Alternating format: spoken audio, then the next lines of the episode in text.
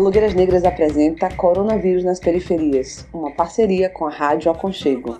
O programa de hoje vai continuar falando da situação do Covid nas periferias brasileiras. Hoje, especialmente, entrevistaremos Sara Marques. Sara é liderança reconhecida na comunidade de Caranguejo Tabaiares. Mãe solo de Juliana e Rafael, Sara também é uma das fundadoras do coletivo Caranguejo Tabaiares Resiste e hoje também atua no Centro Popular de Direitos Humanos, o CPDH. Bem-vinda, Sara. Os que destroem o poder bravio da humanidade.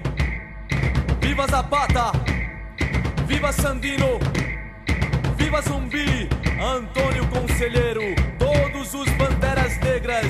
Lampião, sua imagem e semelhança. Eu tenho certeza, eles também cantaram um dia. Oi, Sara, obrigada pela sua disponibilidade. Vamos começar nossa entrevista. Em primeiro lugar, a gente quer saber como é que anda a situação de Caranguejo Tabaiares, né? A gente sabe que você, como liderança, como uma das mulheres que compõe o coletivo, e que está à frente também nessa, nessas mobilizações todas. A gente gostaria de saber de você como é que anda a situação de Caranguejo Tabaiares diante da crise, diante do isolamento, quais são os desafios, o que é que vocês têm sentido na pele, como é que está a convivência nesse isolamento na periferia, na comunidade de vocês. Oi Larissa, primeiro lugar, quem agradece somos nós, né, pra, por vocês abrirem esse canal, para a gente colocar nossa voz num lugar que as pessoas nunca nos escutaram, né? Sempre as periferias estavam escondidas e hoje a gente consegue estar falando para o mundo. A gente tem muito desafio nas comunidades, né? que é o primeiro desafio é manter as pessoas em casa e alimentadas e com kits de, de higiene. E a gente tá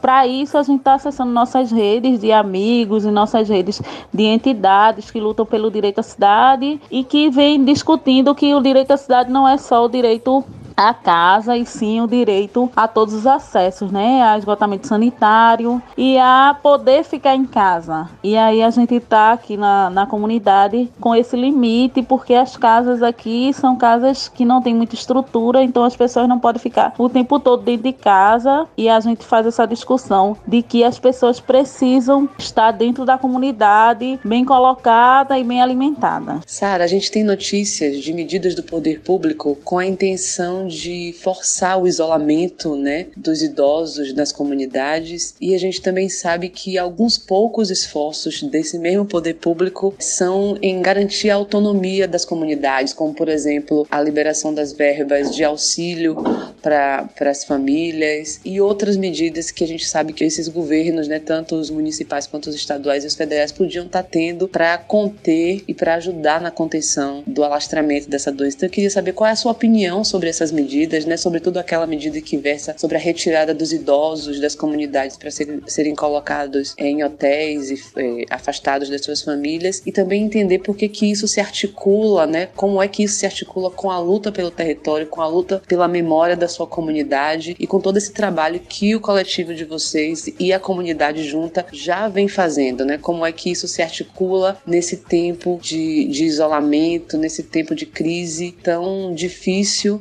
mas que também é, mostra como a luta precisa continuar. Conta pra gente. É, Lari. A gente sabe que a parte de estrutura fica a cabo do, dos governos, né? Tanto municipal, estadual e federal. Só que a gente tem aí um governo municipal e estadual que, mesmo se dizendo de esquerda, não conversa com a população e um desgoverno na parte federal. E a gente tem que fazer nossa parte. E nossa parte, coletivamente, é estar tá conversando com o povo e estar tá fazendo ações como a gente, como está acontecendo aqui no Caranguejo, que são ações diretas de alimentação, de kit de higiene e de humanização, né? Dizendo ao povo o porquê hoje, quando tem uma, uma pandemia no país, é a primeira coisa que é atingida é a fome, né? É a economia e é a quem está aqui dentro das comunidades que não tem esgotamento sanitário, que a educação não é muito boa que não tem água encanada em todo canto, que o posto de saúde não atende, a, apesar de ter uma ótima equipe, mas não consegue atender bem, porque é uma equipe só de saúde da família para 5 mil pessoas. A gente é totalmente contra essa história de retirar as famílias da comunidade e principalmente os nossos mais velhos, as nossas mais velhas.